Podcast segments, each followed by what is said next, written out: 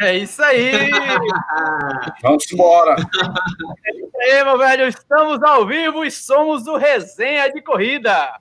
Para aqueles que estão nos acompanhando no YouTube, meu boa noite. Para aqueles que estão aí no chat, nossos agradecimentos e, claro, meu abraço a todos aqueles que estão nos acompanhando também pelo podcast Resenha de Corrida. Agora, para quem está nos acompanhando no YouTube e ainda não sabe da novidade, estamos também em podcast através da Deezer, Spotify, Google Podcast, Apple Podcast, TuneIn e vários outros aplicativos agregadores de música e podcast. É só buscar o Resenha de Corrida e curtir essa live hoje com o Deco Nonato e outras 38 que se encontram agora com um episódio, meu velho.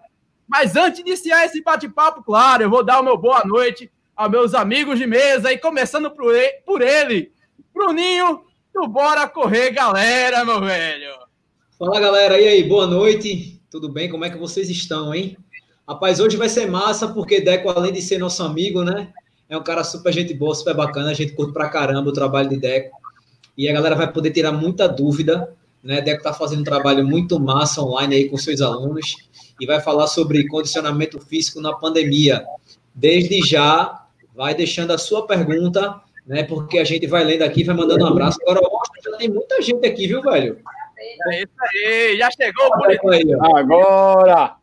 Agora, olha aí, ó. Mandar logo um abraço aqui para Alan Beto, Bruno Henrique, Luiz Holanda, Glauco Tavares, Raudinei, Manuel, Cristiane, meu amigo José Celestriano, Laurivan, enfim, é gente que só a gota que o povo tá entrando. É isso aí, meu velho. Enquanto o doutor Corrida, doutor do Corrida não chegou ainda, galera, porque tem uma notícia bombástica aí. O cara está falando tanto de coronavírus que está perto de ser anunciado como novo ministro da Saúde. Não é e, Antes de chegar aqui, vamos falar com meu amigo Brother Rodrigo na área, meu velho. Brother Rodrigo, manda seus boa noite aí, suas Vamos embora, meu amigo. Vamos embora. Boa noite, boa noite, Bruninho, boa noite, Washington, boa noite, galera, boa noite, nosso convidado, Deco Nonato, nosso parceiraço. Galera, tá bombando aqui no chat. Vamos bater esse papo legal aí com o Deco sobre como a gente se exercitar nessa pandemia. Eu já não aguento mais subir escada, Deco. Não aguento mais correr dois quilômetros no, estacionamento. Eu quero saber como é que eu vou fazer agora, meu amigo. Boa noite, galera, meu povo. É isso aí, meu velho. E hoje o, convidado, hoje o convidado é Deco Donato. E para falar de que? Treinamento em casa, meu velho. E ó, algo muito importante, viu? Pois hoje é o dia 1 de junho, e encerrou em Pernambuco a quarentena, muito embora ainda continue o isolamento social. Amanhã a gente já sabe que na terça-feira o comércio reabre e a indústria volta 100% para suas operações. Entretanto, será que já dá para sonhar com a corrida de rua de volta? Independente da resposta, o certo é que a gente tem que continuar mantendo o corpo ativo e para isso a gente trouxe aqui Deco Donato, meu velho. Deco Donato, boa noite. Uma satisfação novamente contar com você. Você que eu contei com você no Papo Corrida há um mês atrás. Foi o meu primeiro episódio que eu fiz foi com você. Agradeço e agradeço novamente você aceitar o convite para nossa resenha de corrida, meu amigo. Seja bem-vindo. Boa noite a todos. Eu que agradeço aí a, a participação novamente. Eu acho que vocês podem contar comigo sempre. É a maior satisfação falar do que a gente gosta, do que a gente vive todos os dias, o dia todo, há pelo menos 20 anos aí nessa estrada. Então, é sempre uma satisfação. Contem comigo e vamos nessa, né? Bater um papo, esclarecer algumas coisas, tirar algumas dúvidas e trocar algumas ideias, né? Claro. Sensacional, velho. Mas Deck já dá para com corrida de rua, tanta novidade, meu velho. Hoje, no programa Quilometragem, Silvio Boia, um abraço. Ele apresentou uma, uma ideia sensacional. Uma ideia não. Então, já estão botando em prática lá no Mato Grosso do Sul, que é como se fosse o Pesque Pague, não sei, a estrutura vai ficar lá inteira como se fosse lá naquele autódromo de Caruaru, digamos assim. A gente fizesse uma corrida no autódromo de Caruaru e durante uma semana a estrutura da prova ficava lá disponível para o corredor chegar e marcar o seu tempo líquido para no fim a gente chegar lá e saber se a gente ficou em primeiro, segundo, terceiro. Entretanto, Mato Grosso do Sul é uma coisa, Pernambuco é outra, a Itália é outra totalmente diferente, cada um com sua particularidade. Mas já dá para a gente sonhar com corrida de rua, meu amigo? Conta aí. Pois é, eu estou torcendo para que isso realmente seja uma verdade, né? É, a gente de fato sonha, né? a gente está se mexendo para alguns protocolos mas a verdade vai ser o seguinte: a gente só vai ter segurança quando tiver mais controlado aí essa questão desse vírus. Mas já dá sim para a gente pensar em alguma corrida, em alguns formatos, pelo menos nesse período aí, em alguns formatos que, que já estão surgindo em outras regiões, né? Esses desafios. Não, eu não digo não as corridas virtuais, tá? Eu digo as corridas presenciais. Né? Então, são protocolos que estão tá, acontecendo que realmente a gente já pode sonhar assim numa corrida de rua e, se Deus quiser, no, no período curto, né, para a gente retomar isso aí. Para a gente sonhar com corrida de rua, a gente tem que voltar e continuar treinando, meu velho. E como, como fazer para isso?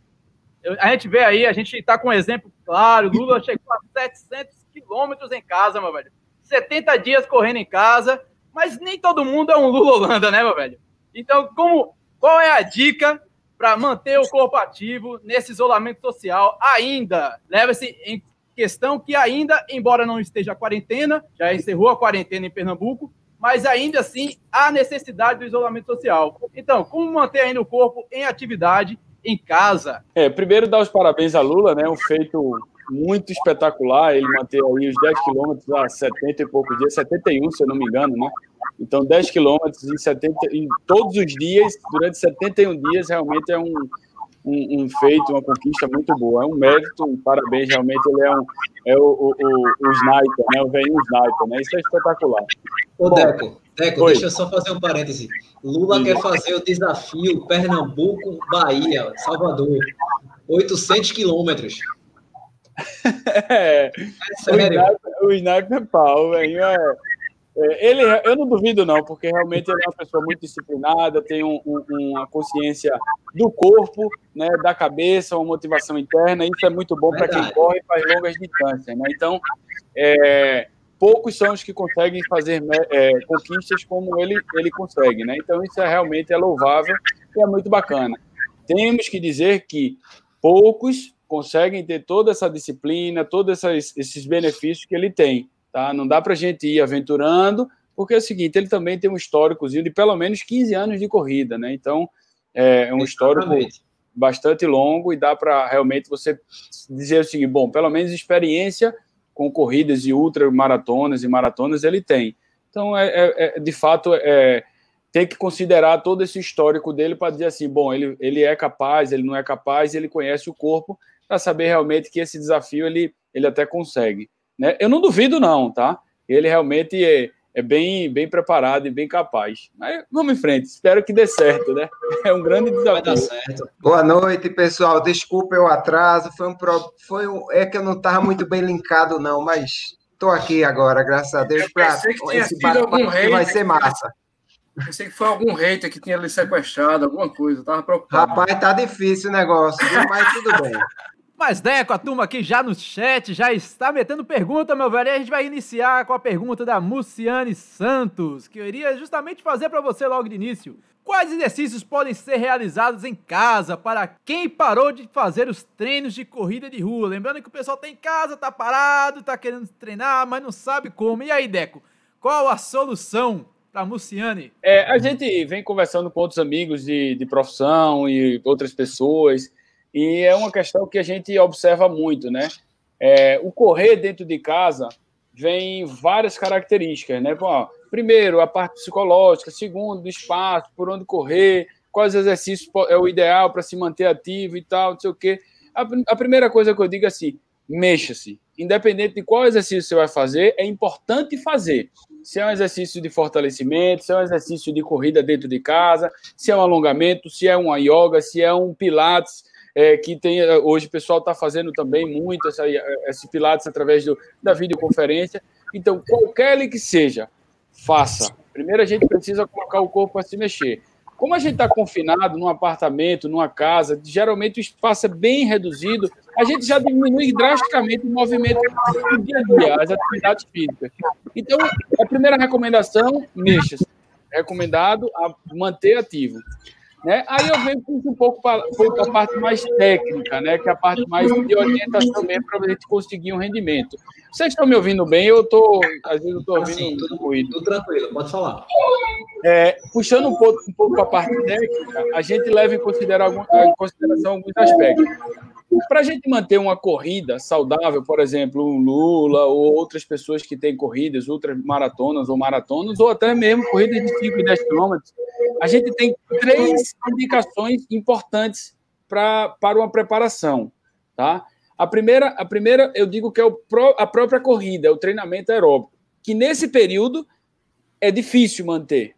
Tá? A segunda são os exercícios de fortalecimento, que ele também condiciona e é importante fazer. E o terceiro é a questão da mobilidade e alongamento. Então, três aspectos que a gente pode é, estimular para manter uma corrida boa. Bom, só que nesse período a gente não está com a parte de corrida né, em condições adequadas. Já que a gente não está, a gente pode trabalhar esses outros dois itens, que é a parte de fortalecimento e a parte de alongamento, mobilidade, do estímulo de uma forma geral nas articulações.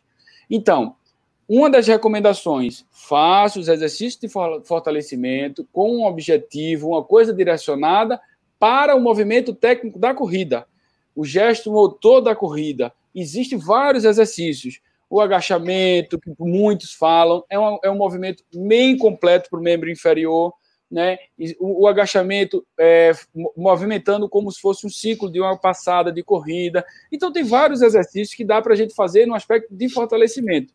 Se a gente começa a direcionar esses fortalecimentos específico para a corrida de uma forma mais intensa, a gente pode suprir um pouquinho a carência da corrida. Ah, Deco, vai fazer uma diferença, é, vai fazer é, a troca 100%? Não. O gesto técnico só vai conseguir com a próprio própria corrida. Né? E a parte do alongamento, que vai manter sempre o corpo em liberação, as articulações devidamente com a mobilidade ideal para o gesto técnico da corrida. Então, esses dois itens, que é a parte de fortalecimento bem trabalhado e a parte da alongamento e mobilidade específico para isso também, vai ajudar na hora do retorno. De fato, né? Inclusive, alguns estudos, um recente que saiu agora falando sobre corredores em Portugal e na Espanha, corredores amadores, de uma forma geral, mostrou que mais de 60% tá, dessas pessoas que praticam maratonas, corridas de rua, eles de fato reduziram né, muito a sua carga de intensidade de treino, porém não pararam. O fato deles não terem parado vai ajudar eles no retorno. Né? Então, isso aí é, é o que a gente chama mais atenção. Oi, pode falar tem a ver, Deco, com a memória, né? A memória do corpo do cara, não é isso ou não? Estou falando besteira. Não, não tá. Tá. Não tá, é isso mesmo. Quanto mais a gente estimula, mais o corpo tem as adaptações. Óbvio, dentro do patamar ideal. Se a gente ultrapassar o limite tolerado do corpo, obviamente a gente vai ter lesões. Tá? Então, Perfeito. estimular dentro da capacidade que a pessoa está atualmente, né? então isso é muito bom. É o que a gente precisa fazer no aspecto de fortalecimento e alongamento. Ah, Deco, e a corrida em, dentro de casa? Vai ajudar a gente manter o gesto, a mecânica da corrida. Vai condicionar menos. Talvez a gente ganhe o condicionamento com a parte específica de fortalecimento, onde a gente consegue identificar. A corrida a gente não consegue identificar dentro de casa, mas ajuda a gente manter ativo. Uma coisa que eu chamo muita atenção, e a gente já está vendo depoimentos de alguns alunos e tal, é o seguinte: numa corrida ao ar livre, em parques, praças, a gente tem pouco giro, certo? O que é isso? Dentro de casa, a gente bate e muitas vezes volta. A gente tem um giro de 180 graus. E isso é em cima das articulações, que muitas vezes não estava acostumado, porque a corrida na rua geralmente é em linha reta. E quando tem curva, são curvas, não são 180 graus, não são cotovelos. Né? Então, isso. Imagina Lula, que está fazendo, eu acho, se não me engano, é um percurso de dá uns 20, 20 metros. metros. É, isso, 20 metros. Pronto. Imagina ele bater e voltar para fazer 10 quilômetros. Quantos 180 é, giros de 180 ele dá na articulação do tornozelo, no joelho e do quadril? A minha então, pergunta era, era em cima disso, Deco. É, até que ponto já é, fica provado que isso é ruim né, para o atleta, isso pode lesionar, isso pode sobrecarregar. É, enfim, a minha pergunta era essa, por isso que eu te interrompi agora, já que você está falando. É, então, é, a gente tem que ter de fato esse cuidado. Né? Eu, já, já tive depoimento de pessoas se queixando de um pouco do joelho, da parte lateral do joelho, e a gente meio que percebeu que muito vinha depois de uma corrida dessa. Ele está fazendo se, manter, se mantendo fortalecido, ele está fazendo alongamento, ele está fazendo uma corrida e é no estacionamento do prédio dele, né? E ele começou a se queixar um pouco desse, dessas dores no joelho. Um outro no tornozelo, que faz a corrida dentro de casa e está fazendo também os exercícios de fortalecimento. Mas sempre pós uma corrida é que a gente tinha um, um, uma queixa um pouco maior. Então, assim, não necessariamente a gente identificou que é a corrida, mas uma das coisas diferentes do tradicional que é a corrida são esses giros de 180, 90, um giro de 90 graus, ou seja, isso exige um pouco mais das articulações para se manter estável. Quem não tem um exercício de fortalecimento adequado, pode ser que nesse giro sinta um pouco, mas tomando cuidado, a cautela, vai no início, no início começa mais leve, 2 km, 1 km, vai adaptando para esses giros, dá até para fazer. Agora, respeitando os limites das dores. A dor sempre é um sinal do corpo, tá? Se, qualquer ela que seja.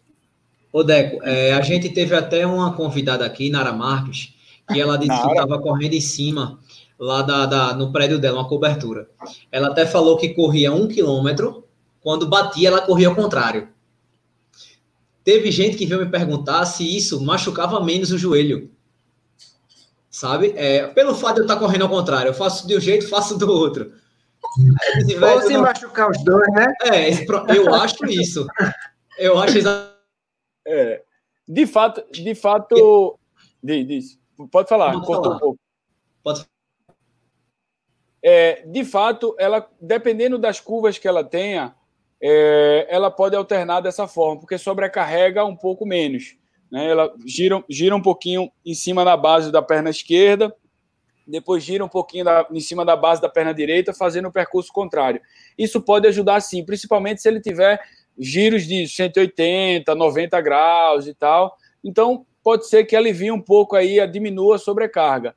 Né? Agora, se ele tiver sempre o giro para o mesmo lado e tal, aí de fato realmente vai sobrecarregar um pouco. E se você não está preparada, Nara, ela tem uma preparação física muito boa. Ela, ela treina.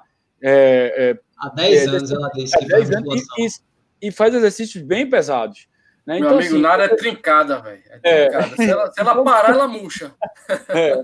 Então, com certeza, ela tem a base muito boa para suportar isso. Agora, as pessoas que não têm a base, inclusive, um outro aspecto que, infelizmente, tá, a gente já vem é, é, percebendo isso, que a gente está tendo uma troca, infelizmente, as pessoas que têm é, ou que são magrinhas ou que são, têm um, um, um volume muscular grande, eles estão perdendo esse, é, esse músculo, essa musculatura e estão ganhando a gordura. Então, a, a, os magrinhos estão ficando um pouco acima do peso, né, do tradicional, e os que eram mais fortes estão até reduzindo um pouco e trocando para massa gorda, devido a esse isolamento, essas coisas que acontecem, é natural. Tem gente que está ganhando muito peso. Eu tive aluno que um mês e meio ganhou 10 quilos, porque todo Caraca, dia tomava duas cara. cervejinhas, três cervejinhas, e aí danou-se. Né? Então, assim, são coisas que a gente também tem que ter cuidado. Imagina a pessoa que era acostumada a correr em linha reta, que apenas corria, que era uma das bases das três, do alongamento e fortalecimento da corrida, só fazia corrida.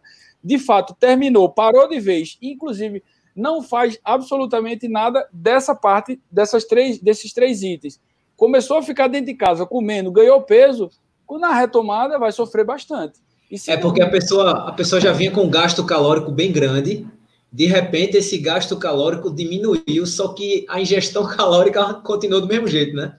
E, e sem falar na vontade de comer, né? Porque Total. você ainda está na mesma, na mesma é. pegada. É.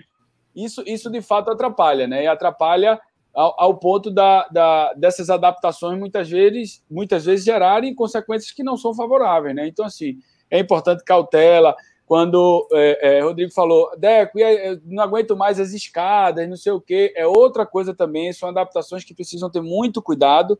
A escada, a subida, tá? Ela tem uma contração muito parecida, vamos dizer assim, que é a contração concêntrica com, com a, a, a corrida, mas a descida da escada é uma contração diferente do tradicional do corredor. Então, o cara que sobe e desce a escada pode estar tá fazendo movimentos que não é o tradicional. Então, se ele começa a subir na mesma proporção que ele desce, pode ser que a descida esteja sofrendo mais, ou seja, ele esteja castigando mais a região da musculatura, articular, lubrificação, do que a própria subida. Então, muitas vezes a gente recomenda, Deco, vou começar arquiban é, arquibancada, ó, é, as escadas. Escada. É, desce, desce de elevador.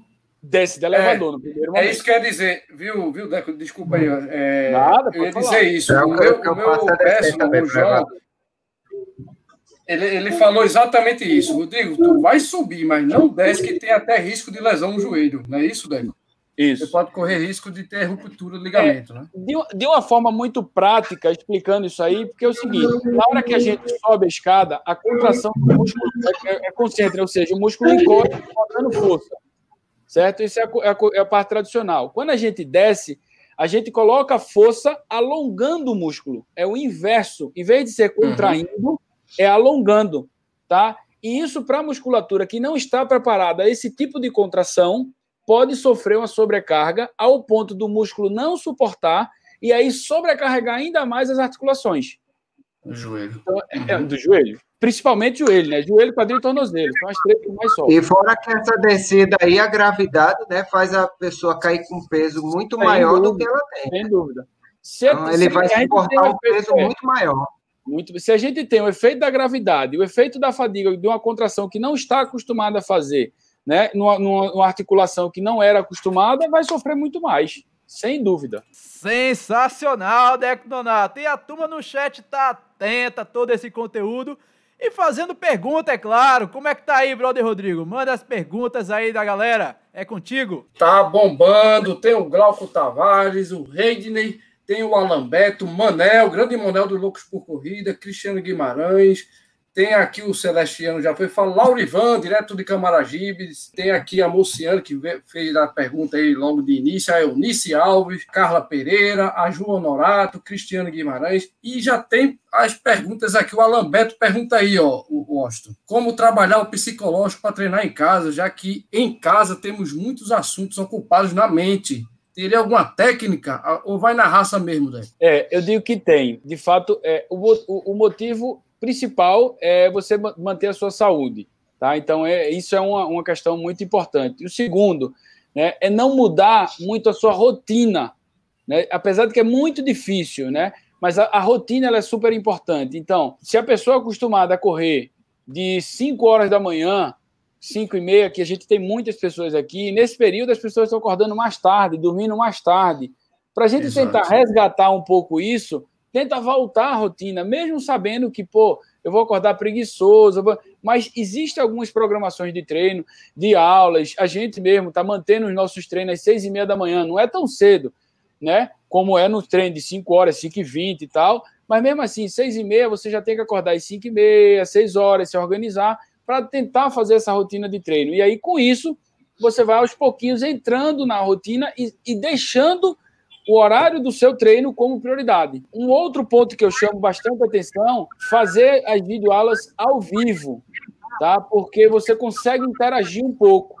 As, as lives gravadas, os treinos que são em, em, em, em aplicativos e tal, você acaba forjando um pouco aí tanto o estímulo do exercício adequado, ou então um pouco, ah, tô cansado, vou fazer depois. Você acaba roubando um pouco aí essa sua dinâmica do treino, né? Então, as lives ao vivo, os, os acompanhamentos ao vivo, as, vídeo, as videoaulas que, tão, que muitos estão fazendo, inclusive a gente, né, ajuda a motivar os alunos, porque o professor acompanha, o professor motiva, o professor fala, tem uma música que ele bota lá, e às vezes. Ele professor... corrige, né, né, Deco? Se o cara está fazendo errado, corrige. Corrige, isso é super é importante. Interessante. Uhum. Nos nossos treinos, né, a gente vem fazendo assim, para os alunos, do qual são adeptos, são dentro da Corporissana, a gente consegue fazer a videoaula. E a videoaula, a gente tem um professor que acompanha a videoaula e dá o treino, e um outro professor que mantém a live. Para quem está lá na live, ele tentar ir corrigindo sem precisar perder a dinâmica do treino. Então, foi uma estratégia que a gente usou para manter os alunos próximos né, e ativos, sem perder a motivação. Fala. Ô, Deco, é, foi, foi até bom tu ter falado aí sobre a live que vocês fazem. É, Álvaro até é, comenta muito comigo. E às vezes eu já vi vocês botando alguns prints, né? Quando a galera tá treinando e tal. Rapaz, é muita gente, cara. Tem mais ou menos quantas pessoas fazendo ali simultaneamente? Ó, a gente a gente tá entre 20, 25 pessoas, às vezes um pouco mais, às vezes um pouco menos, né? Que aí depende muito do aluno. Por exemplo, às vezes a gente coloca a aula de alongamento, mobilidade, aí o pessoal fica meio preguiçoso, vai menos. Mas a gente bota o circuito funcional, aí a galera enche, né, a aula. Aí é super legal. Mas o, o mais importante, né, é que a gente mantém dois professores na aula. Nossa, um para corrigir né, os alunos, orientar e falar e tal, enquanto o outro, o outro dá aula. Então, essa dinâmica que a gente está tentando manter é justamente para isso. Um está corrigindo 25 pessoas, porque é muita gente e até as celas são pequenas, o professor tem que estar próximo, mesmo a gente jogando para a televisão, que é um recurso que a gente está tentando ter, facilitando, ampliando a tela, mas é sempre importante ter um professor olhando o aluno e outro professor na dinâmica da aula, senão ele não consegue é, monitorar e tal, mas é, é, bem bacana. Graças a Deus tem dando certo, né? E, e, os alunos, pelo menos aqueles que estão acompanhando aí os treinos, têm se motivado. Inclusive, até questiona, porra, Deca, eu tô até mais cansada, tô até não sei o quê e tal. Muito bom, pelo menos a gente tá castigando um pouquinho para quando chegar na corrida não sofrer tanto na, na, retomada, na readaptação. É, Deca, eu, eu acredito até que esses treinos que não só a Corporação vem fazendo, que a, a Corporação venho acompanhando, eu venho acompanhando as redes sociais de várias assessorias e a Corporistano é uma delas que vem é, realizando esses treinos funcionais. E a Cristine Guimarães aqui, a Cris, nossa amiga lá da FPS, ela, ela deixou um relevante comentário dizendo que não se deve fazer exercício de modismo. Na verdade, eu acredito que eu, eu, vou, eu vou mais além. Eu acredito que, mais do que nunca, o exercício funcional realizado de forma orientada, como vem sendo, mesmo à distância, está sendo irrelevante nesse momento. Por quê? Porque a chance de ter lesões agora é muito maior, porque o pessoal hoje está em casa, está parado em casa, e vou fazer o quê? Ou eu vou comer, ou eu vou ocupar o corpo fazendo treino, ou correndo dentro de casa, ou pulando corda. Ou seja, essa, essa, essa orientação, mesmo à distância, está tá meio que servindo isso para que evite futuras lesões, como já está acontecendo, velho. Eu já tenho amigos mesmo que já está reclamando que tanto a corda já está sentindo a, a lombar, algo tipo assim, porque não está fortalecendo, só está fazendo um exercício só. É, isso. Eu tive, eu tive até um, um depoimento de uma aluna que ela, ela fazia algumas aulas com a gente outras aulas ela não aparecia, né? E aí a gente até soube que em outros momentos ela fazia uma outra live, fazia uma outra programação e tal, só que manter ativa, tá? Só que, infelizmente, né, de uma forma dinâmica, o que, é que aconteceu? Ela acabou pegando programações de treino, do qual, no momento que era para ser uma intensidade mais baixa, ela fez uma outra programação com outro um aplicativo, com outra pessoa, tal que seja, que não, em vez de ser leve, passou a ser alta. E ela começou a sentir, ah, estou sentindo uma dorzinha aqui, estou sentindo uma dorzinha na posterior. Então, então, ou seja, toda a programação, ela depende do treino de antes, o treino durante e o treino e o próximo treino. Então, se a gente faz um treino de alta intensidade aqui, o próximo, provavelmente, a gente tem que ter um controle para não sobrecarregar o treino anterior porque o atleta já vem de uma fadiga. Isso independente se é um treino de corrida longa, se é um treino de musculação intenso, qualquer ele que seja, ele depende do treino anterior, do treino que está fazendo e do próximo treino. Isso é num pequeno ciclo. Aí você entra no ciclo da semana, daqui a pouco entra no ciclo do mês, e, depois, e, e, no, e o macrociclo é o, é o ciclo do, da periodização do treino como um todo. Tá? Então, essa programação ela é sistemática. Então, ah, eu vou fazer um treino com um amigo aqui, vou fazer um treino com outro amigo ali e tal. Acaba que essa sistematização, que a gente chama de periodização, ela não acaba não encaixando para o seu desempenho e pode ser que ele seja ou acima ou abaixo do que você deveria fazer. Se for acima, vem provavelmente uma lesão. Se for abaixo, o condicionamento vai subir devagar. Não tem problema, mas ele não, ele não sobe de uma forma talvez tão esperada ele vai ser Ô, mais lento. Lembrando, né, que a, a, com, com, é, com, é, quanto é importante seguir isso que você está falando, principalmente pela época que a gente está passando, porque é o seguinte, hoje a pessoa se machucar e ir para um hospital da, na situação que está, é bem perigoso, mais perigoso ainda, né? Então, mais do que nunca, muito cuidado agora. Isso, isso. Isso, isso é fato, né? Cuidado tem que ser redobrado. Redobrado.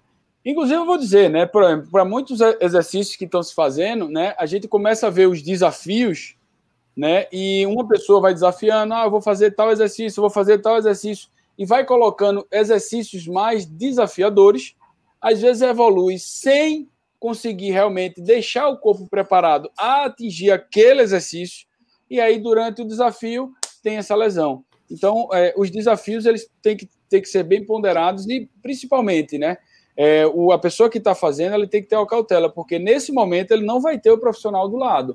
O profissional do lado não vai chegar e dizer assim, ó, segura aí, já deu para tu, porque aqui vai, vai, passar do teu limite. O profissional da educação física ele tem a capacidade, quando ele tem o aluno do lado, né, de conseguir frear. E se ele não frear, de repente causa essa lesão que não era necessário num período desse, né, que é tão é isso aí, meu velho. Muita informação com Deco Nonato e a turma tá lá no chat virada no Mole Quento. Como é que tá aí, brother Rodrigo? Muita pergunta no chat, manda aí pra gente. Tem a do Clebão aqui, ó, Washington. O Clebão, do, do, do, nosso brother do Acorde, ele tá perguntando aqui. Corrida estacionária de maneira virtual. Qual é a opinião do Deco sobre esse assunto, Deco? É, eu, eu acho um, um fator motivacional, né? Eu acho que ajuda a motivar e tal. É, isso. É, é, uma, é uma. Cadê? Corrida estacionária. É, bom, é uma forma de você se manter motivado. É legal, acho que tem várias corridas aí, a corrida coronavírus, a corrida virtual, esses desafios. É legal se manter realmente ativo, né? Agora, esse final de semana mesmo, um amigo fez 180 quilômetros de bike. É isso aí, vai no aplicativo, gera lá a dinâmica. Isso sim vale a pena. Agora, só o cuidado para realmente a corrida estacionária é diferente um pouquinho da corrida dinâmica, da corrida tradicional. Então, a gente está acostumado da corrida tradicional. A corrida estática tem outras adaptações.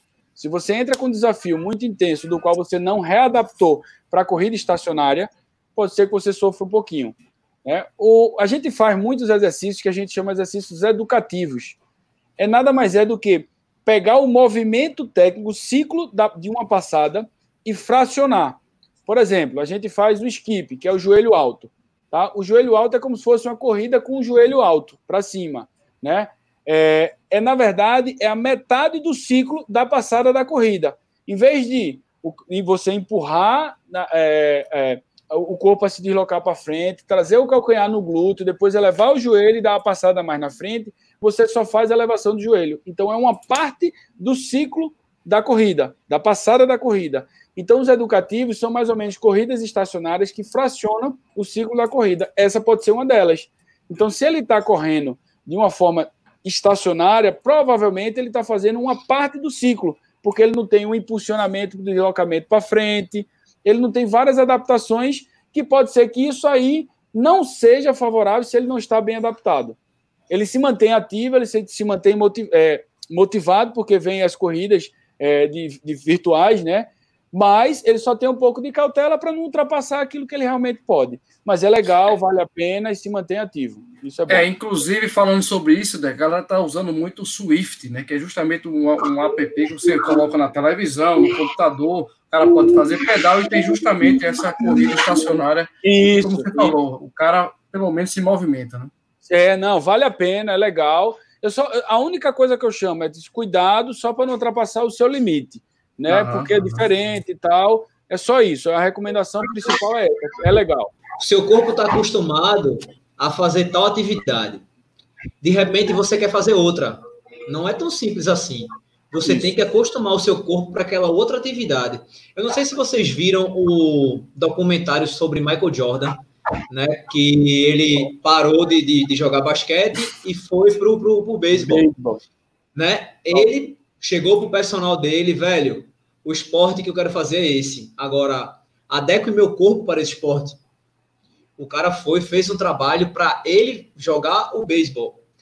Quando ele voltou para o basquete, ele sofreu a mesma coisa. Então, ele teve que voltar, readequar o corpo para aquele exercício. Então não acha que você fazendo isso vai ser massa, não. Óbvio, beleza, para a cabeça vai. Agora o corpo lá na frente vai dar uma chorada. Dando uma puxada aí em relação a isso que tu falasse, Bruninho.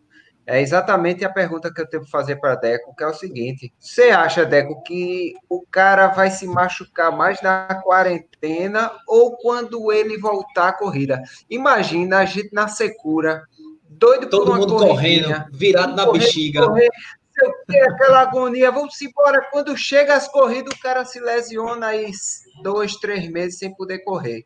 Como é que o cara pode é, adequar essa volta à corrida de forma que ele não, não vá sofrer desse tipo de mal, ele não vá se machucar logo na hora melhor que vai ser a hora da volta. É, eu digo que, que a corrida vai ter que ser da mesma forma que a gente está saindo da quarentena, vai ter que ser gradual. Se a gente voltar com aquela, com aquela vontade que a gente está guardada aí há 60, 70 dias dentro de casa, então se a gente voltar com toda essa vontade, provavelmente a gente vai ter surpresas que não são favoráveis. Vai vir uma lesão, vai vir um overtraining, vai vir um monte de coisa que vai acabar, mais uma vez, impedindo a pessoa correr mais na frente.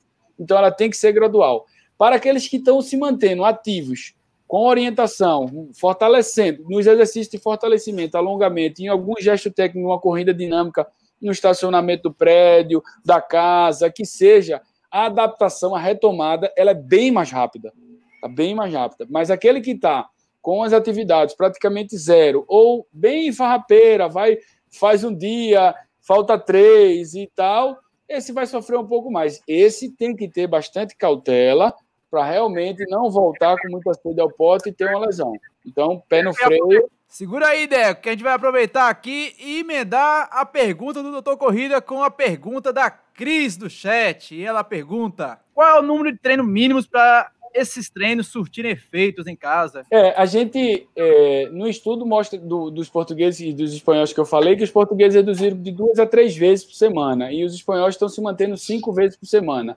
É, eu acho que é muito da rotina do que você fazia. Se você fazia três vezes por semana, é o ideal é manter essas três vezes por semana, com os exercícios apropriados para o ambiente que você está. Se você fazia quatro, cinco vezes, então mantenha essa rotina de cinco vezes por semana porque na hora que você retomar, as adaptações, de mais uma vez, elas vão ser mais favoráveis. Agora, o cara que mantinha seis vezes, fazia segunda corrida, terça musculação, quarta corrida, quinta musculação, estou dando um exemplo, né? Sexta corrida, ou e sábado musculação, não sei o que tal. Se essa pessoa é, nesse período está se mantendo duas, três vezes na semana, na hora que voltar, se quiser voltar com essa quantidade de treino, com certeza ela vai ter umas consequências que podem não ser, ser boas, como lesão, overtraining, fadiga, é, ponto de fadiga numa, numa, musculatura específica e tal. Então, assim, da mesma forma que é, vai retomar, retomar gradual, né? E com a quantidades e intensidade também gradual. Se eu estou fazendo na quarentena duas vezes por semana, na hora que retomar, eu faço duas na primeira semana out, fora, na rua, depois, na próxima semana, coloco o terceiro treino. Na próxima semana, coloco o quarto treino. E assim vai voltando a rotina, de forma gradual. Senão, vai ter problema. Infelizmente, tem, o corpo responde rápido. Ô, Deco, Deco, pessoal, vocês estão. Vocês já acordaram às quatro e meia da manhã para ir treinar, velho, esse negócio. Oh, eu, eu, velho. Eu, eu, nada, meu irmão. O relógio biológico é muito engraçado, né, velho? É aquela questão do, do da memória da cabeça, Bruno. O cara já 4 horas da manhã, já olho pra janela, puta merda, quarentena, volta, vai dormir. Treinos no domingo, quando eu corria, eu não me sinto motivado mais a acordar cedo para treinar, para correr, na verdade, no domingo. Mas os treinos diurnos que eu fazia pela manhã, eu tô seguindo normal.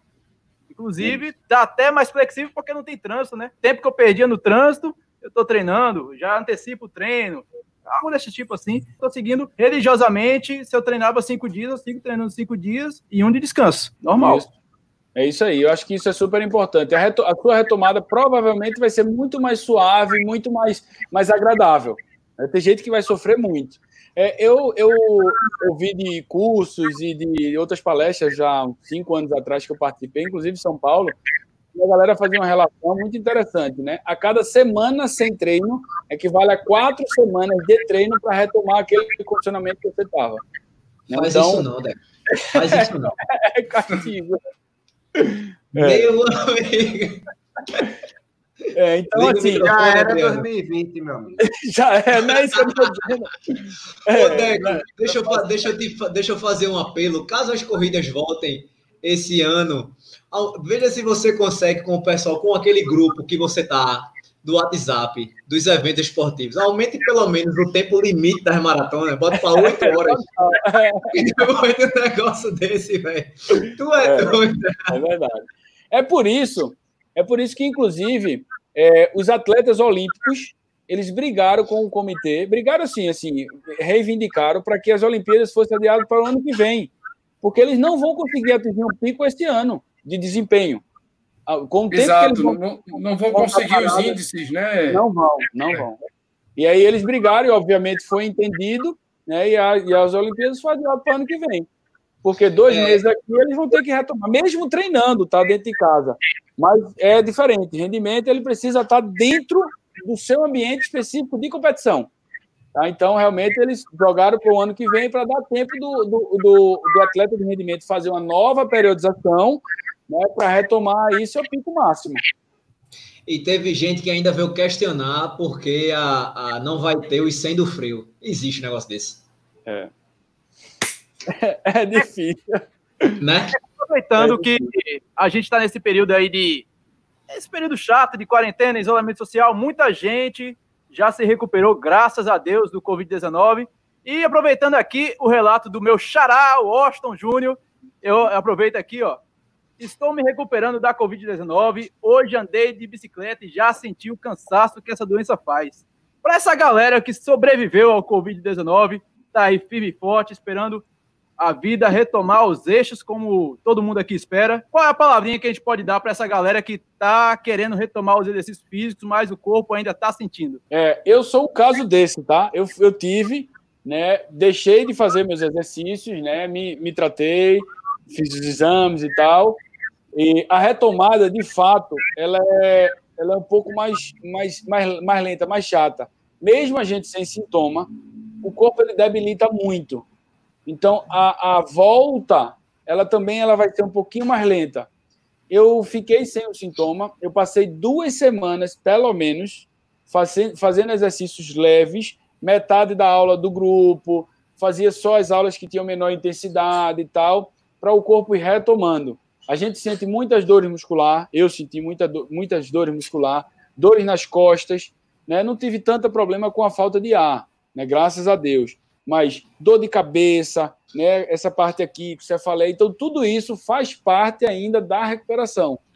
Então que ele respeite um pouco, né? Que ele ah, sentiu o cansaço, que ele reduza um pouquinho mais e que ele mantenha aos poucos essa evolução, que ele realmente respeite, porque é um, é um vírusinho meio chato para aqueles que sentem alguns sintomas maiores. Tem gente mais leve, tem gente que nem nem.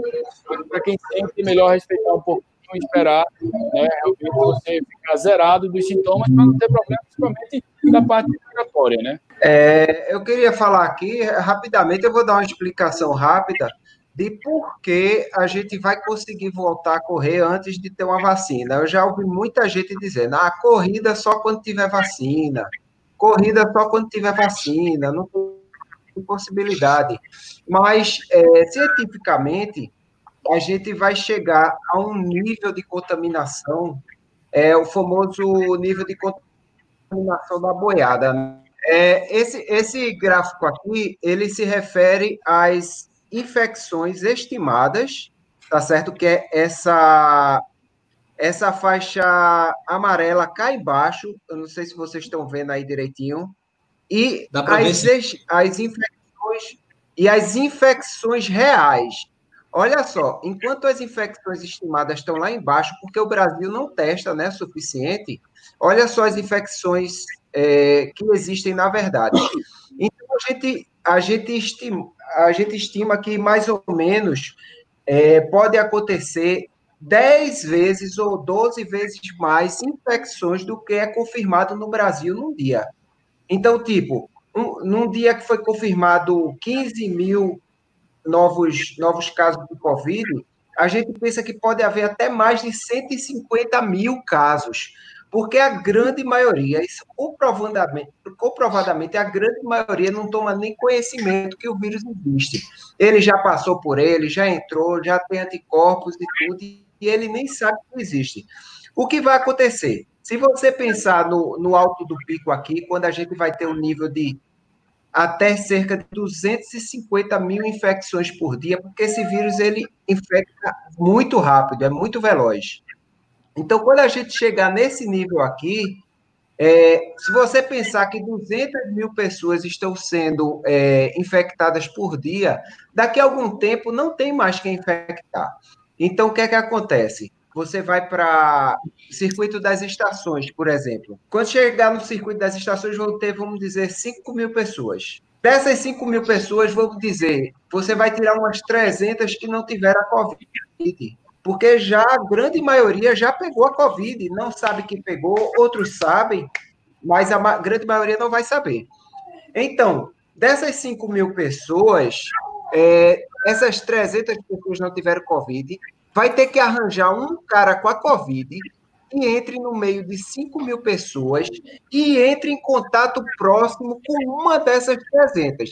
Ainda mais se tiver uma adequação, separando com máscara, e fazendo aquele, eh, tomando algumas atitudes que separam essas pessoas, vai ser mais difícil ainda dessa pessoa se lá.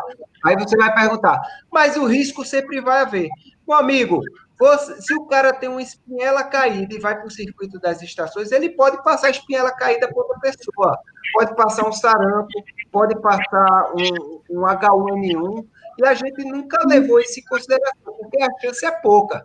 Fora que Daqueles 300, vamos dizer que esse cara que entrou com Covid ali no meio, ele contaminou, vamos dizer, cinco pessoas. Dessas cinco pessoas, talvez as cinco nem sintam sintomas. Então, acaba passando desapercebido. O risco sempre vai haver, enquanto não tiver vacina, e mesmo quando tiver vacina, sempre, às vezes, embora que eu acho muito difícil alguém não querer se vacinar, né? Mas a gente sabe que numa população, tem gente chegando hoje é, com quadro de Covid no hospital e a gente vai investigar e dar H1N1. Vocês creem nisso? Então, ainda existe contaminação do H1N1 com vacina, com tudo aí, e o cara chega com H1N1 no hospital. Daqui, daqui a três anos vai chegar o cara de Covid, pô. Vai, diz aí, Rodrigo. Ô, Adriano, é, pelo, pelo aquele, aquele históricozinho que todo dia a, a SED manda, né? É, não sei se você já, já observou aquele informativo, tem H1N1, influenza A. Tu já viu isso aí? Tu, tu viu a quantidade véio, de infectados? É um absurdo, pô. Muita gente, cara. E, e, nesses casos de H1N1 e de influenza que está por aí solto, a gente nunca, nunca se ligou de, de ir para uma corrida ou de deixar de ir para uma corrida. Também, o que vai acontecer com o coronavírus é que mais na frente isso também vai acontecer. O cara vai para correr, não vai nem pensar em tal de coronavírus. Agora, nesse momento que a gente está num pico de uma pandemia, que a gente está tendo muitas mortes, e mortes podem chegar a ser muitas, né? Embora eu bata todo dia com o Rodrigo em relação a isso, que é, as mortes estimadas hoje pelos estudos é mais de 100 mil, né? Porém, Rodrigo diz que vai ser menos de 100 mil. Tudo bem, está entre um intervalo de confiança de 70 mil a 200 mil. Então, é um intervalo de confiança grande. Então, pode morrer muita gente, pode morrer muito pouca, mas a gente sabe que pelo menos umas 70 mil, infelizmente, a gente vai ter que arcar com essa consequência da, da, da, da Covid não vai ter jeito. Agora, quando chegar a diminuição de casos, quando a gente vê que o negócio melhorou e as contaminações diminuírem, a gente vai ver que vai abrir fácil para as corridas. Agora, é uma coisa que não entra na nossa cabeça hoje. Nossa cabeça hoje é uma cabeça contaminada com o status atual. Daqui a dois meses, três meses, a nossa cabeça vai ser outra. E a gente vai pensar, tudo bem, existe o risco da Covid, mas já não é um risco tão grande em relação a essas coisas. Porque se, olha, se, a, se as infecções do Brasil fossem só as confirmadas, meu amigo, a gente ia passar 10 anos nessa pandemia. Porque é muita gente para contaminar. É muita gente para contaminar. Esse, esse, esse nível aí que é pesquisado, eu tenho um exemplo, rapidinho, só para só não tomar mais tempo, porque eu já tomei muito tempo. Um colega meu de plantão trabalhou comigo dois anos, é, lá no hospital em Pojuca. É, o plantão lá são sete médicos. Esse colega, ele teve a Covid e agora há pouco, infelizmente, faleceu. Um, um, médico de 50 anos, não tinha, não tinha diabetes, não tinha hipertensão, ele só era um pouco mais obeso, ele não era corredor feito eu. Então ele se contaminou, deu, deu alguns plantões lá com o pessoal do plantão. O que, é que aconteceu? É, na semana retrasada, a gente fez, é, é, já que o pessoal tinha entrado em contato com ele, a gente resolveu fazer teste dessas pessoas. Fez eu, fez mais três médicos. Eu dei negativo, os três médicos deram positivo. Agora você diz os sintomas que eles tinham? Nenhum. Eles iam passar totalmente desapercebidos, não iam ser testados, e eles acabaram sendo testados, primeiro, porque um colega de plantão morreu, segundo, por ter a facilidade de ser da saúde. Porque tem muita gente aí que conhece pessoa que teve Covid, que morreu com Covid, e não consegue fazer um exame, porque não tem exame disponível para o povo. Então, é a gente tem que ter paciência. Setembro para outubro, se Deus quiser. Eu, tô, eu oro todo dia. Ah, Jesus, setembro para outubro, eu quero estar tá de volta ativa, se Deus quiser. Eu estou confiando nisso. Agora, a gente tem que confiar tem que confiar e saber que é possível e não se contaminar com o pensamento atual. O pensamento atual é: tá uma desgraça, tá morrendo todo mundo. Isso nem tão cedo vai passar. Vai passar sim. Você, isso é evolução natural de uma virose. Vocês vão ver que vai acontecer isso. Se Deus quiser, depois disso, vocês podem se juntar aos haters lá do meu canal, que é um monte de gente me esculhambando, dizendo que só quem sabe é Deus, esse cara quer adivinhar coisa, não sei o quê. É, já me chamaram quatro vezes de Satanás. Ah, rapaz, logo eu que vivi na igreja a vida toda, quanto eu de Satanás. Minha mãe vê um negócio, minha mãe é pastora. Se ela vê um negócio desse, ela cai de costa. Inclusive, Adriana, a gente até falou sobre isso, né? No, no vídeo que a gente fez lá para o meu canal. Quem não viu ainda, vai lá no Bora Correr Galera, que tem esse vídeo que eu fiz com o Adriano. E Adriano tá dando um show de Covid. Convidado bonito da poxa, tem que ir lá, pô. Ver, tá Esse daí é o muso da corrida. O é, muso do da corrida. É, vão lá no canal do Doutor Corrida, que o cara tá dando um show de, de, de Covid né? Todo dia tem, toda semana tem, tem assunto aí para tirar dúvida sobre o Covid. Agora realmente o bichinho está sendo xingado à toa. O papo tá bacana, o tempo está quase acabando, mas ainda dá tempo de fazer uma pergunta breve, meu velho. E, a, e pergunta essa que eu já fiz lá no podcast Papo Corrida com o Dr. Fábio Moraes. Fabiano, é o Fabiano, cardiologista. Isso mesmo, cardiologista e médico esportivo, mas o Deco também tem a ciência em mãos. Ele é educador físico e a pergunta é sobre a máscara, meu velho. Como é que fica essa situação da máscara para o corredor, Deco Nonato? A gente vai utilizar a máscara durante todo o evento esportivo, todo o treino, ou a gente pode chegar e tirar a máscara durante o treino e depois colocá-la assim que o treino ou a corrida terminar? Comenta aí pra gente que tem muita gente ainda com dúvida. É, é uma coisa que ainda está sendo discutida. Inclusive, amanhã a gente vai ter uma reunião com o pessoal do Conselho de Educação Física para começar a incluir as, na pauta deles, de, de conversas e dos decretos e tal, a parte da corrida de rua, que é pouco falada, das assessorias, do, dos parques. Só se fala de, ah, os parques estão abertos, as praças estão abertas, ou, quer dizer, fechadas, ou vão abrir né? O calçadão vai abrir. Mas na verdade é o seguinte: lá são feitas as, as práticas de atividade física. Então, de que forma segura vai ser liberada essa prática? Não é simplesmente abrir, então vai deixar todo mundo à vontade. Né? Então, isso, inclusive, a gente vem discutindo também. As atividades de moderada a leve, pode ser que a gente consiga fazer. As, as atividades com maior intensidade, pode ser que atrapalhe um pouco, né? Porque de fato restringe um pouco a oxigenação, a ventilação e tal, onde na verdade quando você coloca uma intensidade, você precisa aumentar a ventilação para realmente suprir com a parte da oxigenação. Então a máscara. Eu acho que muito, muito do material também, viu? Isso, eu isso acho que é muito do material. É porque tem muitos tipos de máscara. O pessoal está fazendo Pronto. máscara até de pinga de coco. Pois é. Pessoal, deixa eu fazer um parêntese aí. Eu gravei um vídeo, gravei hoje, eu vou colocar no ar amanhã com o doutor Sérgio Maurício, não sei se vocês conhecem, além de triatleta, ele é médico do, do esporte. E o tema do assunto é a polêmica da máscara. Velho, o vídeo foi uma aula. E o que Adriano falou agora, existem vários tipos de máscara, é verdade.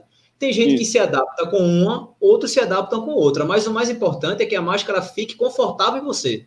Isso. Agora, não adianta você estar tá com, com máscara, tira, bota. Eita, bota na mão. Tira, bota. bota. Olha, e aquele negócio que eu acho horrível, Bruninho. Olha, aquela máscara que fica só o narizinho de fora. Meu filho, não faça isso não. Tire sua máscara. Porque é o Pinóquio, máscara... corredor Pinóquio. Não, esse daí, ele está se contaminando mais do que ele se ele tivesse sem máscara. Porque a gotícula bate, fica na máscara, aí ele puxa para dentro da venta. Então não, é. não adianta. Se for para usar ela assim baixinha, nem, nem use. Se for para ficar, tira e bota, e bota a mão no olho, aí limpa o suor, aí passa assim, não sei o quê, aí coça o nariz, aí bota. Não, não adianta. Você é, tem que então fazer fica ligado aí. Eu vou postar a polêmica da máscara. Fica ligado eu aí. Dizer, outra, que eu, já, outra que eu já ouvi também é que fica um restinho de ar dentro da máscara, né? Aí o cara diz: Nós vamos estar respirando o mesmo ar que expiramos, vamos morrer envenenados. Pelo amor de Deus. Meu amigo, olha, o ar que você expira, ele tem, ele tem ainda mais oxigênio do que gás carbônico, saiba disso. E é. o volume que fica aqui dentro é muito pouquinho, meu amigo. Não é. dá Agora pra... eu vou, eu vou dar minha opinião. Se você está parado, você está parado aqui no canto se eu respiro e respiro de novo, eu não respirar nada que eu respirei, não, é? Eu vou dizer, eu tentei correr. Tentei Rodrigo, não deixa falar, não. Horrível. Eu não uso, eu não vou usar. Só vou correr quando eu. Eu, eu tô indo com o buff, velho. O buff, ó, de boa, mas a máscara tentei dá duas não, vezes, não rolou. Dá não, dá Agora não. o buff é massa. Aí eu boto duas, duas dobras, né, para proteger um pouco mais. Aí tá, tô conseguindo, mas a máscara. Eu tenho Fala. um buff que nem com uma volta ele passa A, porque o tecido é tão apertado que ele passa Inclusive, também, deixa eu fazer meu jabá. Hoje eu tô falando que só bexiga. Vou fazer também um vídeo que já tá bem, tá, tá gravado. Buff ou máscara. Aí vocês vão ver. Vocês vão entender tudo que eu tô falando. Sensacional, meu velho. E vamos chegando ao fim de mais uma live do Resenha de Corrida. Agradeço demais a participação de Deco Nonato, que para mim já é da casa, meu amigo. Já é da casa, muito da casa, já tem até a chave, da, até a copa da chave. É isso aí. Deco, muito obrigado. E suas considerações finais, meu amigo. Diga aí como encontrar o Deco na Corporistando, onde, quando Faz o teu jabá aí, vai, meu querido. Pois é, é, eu agradeço realmente participar sempre com vocês, é, é um prazer, é muito legal, vocês estão sempre envolvidos com a corrida. É um outro lado também que é interessante para a gente, que é profissional, então a gente está do lado do profissional e vocês são do lado dos atletas, dos adeptos, então para a gente é maravilhoso trocar essa experiência. É sempre um prazer, contem sempre comigo, sempre que precisar. Vamos juntos fazer essas brincadeiras, essas lives, né? Qualquer coisa, CS Run é o nosso Instagram, lá tem mais informação. E a gente vem acompanhando, alimentando lá outras lives que a gente vai fazer com outros convidados, com outros companheiros também de profissão, ou de outras. É, amanhã tem uma live com a nutricionista Rizeli, que é super bacana, nutricionista esportiva. Né? Então, fala um pouco dessa diminuição da, da prática da atividade, dos gestos técnicos, dos gestos é, da atividade física do dia a dia, então diminui também a ingestão calórica para não compensar. Então, assim, essas coisas a gente sempre informa lá no Instagram. Então, estou à disposição quando quiserem. Tá? E o, minha última recomendação é que o, é, o movimento faz parte do nosso corpo. Então, se movimentem é super importante. Saúde e pé no chão. Sensacional, meu velho. brother Rodrigo, suas considerações finais, meu amigo. Conta aí a tua história. Beleza, vamos lá. Galera, muito obrigado. Deco, como sempre, você é parceiraço nosso. Obrigado por aceitar o convite e esclarecer muita coisa para nós. A gente tem que estar em casa orientado e é com o Deco. Vai lá no direct, galera, do Deco. CS, não é isso, Deco? CS, CS Running. Vai lá, cara, e pergunta mesmo, contrata o, a live dele, faz o melhor que você puder, que ele vai te dar aula legal. Galera, o rei do direct. Exatamente. Se inscreve, se inscreva no canal do PR Run, galera. Se inscreve no canal do Tão Corrida. Vai lá agora no, no PR Run. Se inscreva, pessoal, que ajuda muito o Resenha de Corrida. Abraço, galera do chat. Abraço a todos. Beijo. É isso aí. E vamos agora passar a bola para o Forrest Gump de Pernambuco futuro ministro da Saúde. Ei, opa, doutor Corrida. É isso aí, Deco, muito obrigado pela sua presença. Eu quase que não entro aqui porque o Washington não queria deixar entrar, não me mandou o link, mas tudo bem, eu perdoo ele. mas vamos, vamos confiar, vamos continuar nas nossas atividades, fazendo o que dá, o que, o que pode. E tenham calma que daqui a uns dois meses isso aí vai melhorar a gente vai voltar, se Deus quiser, a nossa. Esse negócio aí de corrida que o cara corre, aí corre o percurso, aí depois lá vem o outro, uma semana depois corre. Pelo amor de Deus. Ainda não é o que eu quero, não, por favor. Vai voltar as nossas corridas. O bom da corrida a gente sabe que é aglomeração. Infelizmente, é a verdade dos fatos. E a gente vai se ver numa dessas aí, ainda esse ano, se Deus quiser. Eu confio. É isso aí. Lembrando que segunda-feira, agora é toda segunda, às 20 horas, você tem encontro marcado com resenha de corrida. Hoje foi no canal do Pair Running. Na semana passada foi o Race Brothers. E na próxima semana é ele, o bonitão das tapocas, o lindo de manhã, Bruninho do Bora Correr, galera é muito abestalhado, viu? É muito mimimi. É, é o seguinte, é, próxima segunda vai ser lá no Bora Correr Galera, tá certo? youtube.com.br Bora Correr Galera. Eu já vou adiantar a convidada aqui. Se Opa. mudar, a gente avisa vocês, mas até agora está confirmada. Ah, Carol Barcelos. A cara de surpresa. Carol Barcelos, da Rede Globo, né? Que é do a cara do palhaço. É do esporte espetacular, do, do Planeta Extremo, maratonista, casca grossa, beleza? Até agora vai ser ela. Caso mude, a gente vai avisando. Mas todo mundo convidado para a live com Carol Barcelos, beleza? Um beijo para vocês. Obrigado pela participação. Beleza. Ah, rapidão. É faz o seguinte, ó. Faz o seguinte. Quando acabar a live aí, ó, vai todo mundo lá para dar o like nessa, nessa live no, no Running porque ajuda a gente a mostrar esse conteúdo para outras pessoas do YouTube. Mas... Já pode dar o like aí, já pode dar agora o like. Agora, puxa, agora. Aí, puxa aí a conversinha, aperta no X do chat ao vivo, já dá o likezinho para a gente aí, para ajudar aí. Maravilha! Aí a gente vai encerrando esse, esse podcast. Não, também é podcast, né? Poxa, é muita coisa, bicho. Olha, a gente vai encerrando a live, mas também vai encerrando o podcast, para quem está ouvindo o podcast. E. Livecast. A gente no. Livecast agregadores podcast, música. Em vez de ouvir Wesley Safadão, você procura lá resenha de corrida no Deezer, Spotify, TuneIn, só buscar por resenha de corrida. Galera, valeu, meu muito obrigado. Muito obrigado a todos que acompanharam essa live. Muito obrigado a todos que ouviram até agora esse podcast. Fiquem com Deus, um beijo, um abraço e até segunda que vem. Até segunda, galera. Boa noite.